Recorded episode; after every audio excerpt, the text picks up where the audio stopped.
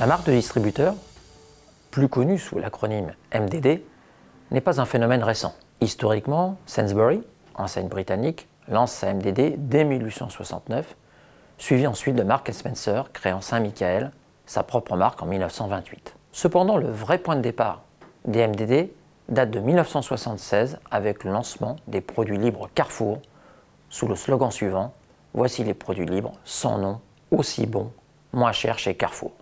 Déjà à l'époque, ce lancement met en scène et vente l'alliance du consommateur et du distributeur face aux fabricants et à son marketing soi-disant manipulateur, coûteux et inutile. La stratégie de positionnement de Carrefour pour CMDD est très claire. Être la marque du client en lui facilitant ses actes d'achat et en diminuant le risque perçu. Après ce lancement, d'autres dates symboliques vont marquer le développement des MDD. En 1985, Carrefour décide de remplacer ses produits libres par une véritable marque d'enseigne, la marque Carrefour, avec ainsi un engagement encore plus fort de l'enseigne. En 1982, suivra la première MDD textile, texte, en 1992 la première MDD bio, et en 1996 la première MDD de terroir. Compte tenu de cette diversité de l'offre, qu'entend-on vraiment par marque de distributeur? Une définition s'impose.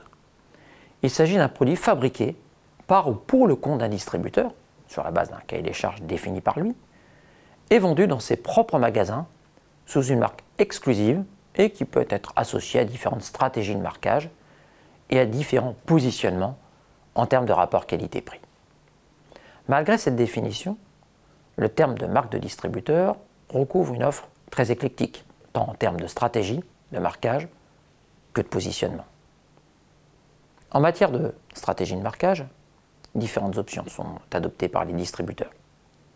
La marque d'enseigne, stratégie plutôt privilégiée par les distributeurs intégrés comme Carrefour, Auchan, Casino et Lidl. La marque drapeau, qui ne porte pas le nom de l'enseigne, mais qui est transversale à différentes catégories de produits, cas de la marque Repère chez Leclerc. Et enfin, la marque propre, qui ne porte pas non plus le nom de l'enseigne et qui est spécifique à une catégorie de produits. C'est le cas des marques de distributeurs intermarchés tels Pâturage de France ou encore Paquito. Sur le plan du positionnement et de la fonction différenciation, chercheurs et praticiens s'accordent à distinguer trois générations de marques de distributeurs. La première, née avec les produits libres Carrefour en 1976, s'est muée en marque de distributeur dite premier prix ou économique. Dotées d'un rapport qualité-prix très agressif, elles ont pour mission de donner aux enseignes une image prix très compétitive et de lutter contre la concurrence des hard discounters. Après plusieurs années de baisse, elle retrouve actuellement de l'attractivité compte tenu du retour de l'inflation et des problématiques de pouvoir d'achat. La seconde génération, née en 1985 avec l'apparition de la marque de distributeur Carrefour, regroupe des marques d'enseigne, certaines marques drapeaux, comme la marque Repère, et certaines marques propres. Elle se positionne comme de véritables alternatives aux marques de fabricants. La troisième génération, quant à elle, génération des MDD thématiques, à travers principalement le terroir, le bio, le commerce équitable, avec un positionnement qualitatif permettant aux enseignes de coller au maximum aux tendances de consommation actuelles. Le bien manger, le manger terroir, la consommation éthique et responsable. Chaque génération de marques de distributeurs remplit ainsi un rôle spécifique aux yeux des distributeurs. L'ensemble de l'offre MDD représente actuellement plus de 30% de parts de marché au sein des produits de grande consommation. Malgré leur poids significatif, les MDD, hormis celles de troisième génération, souffrent encore d'un statut pas suffisamment valorisant.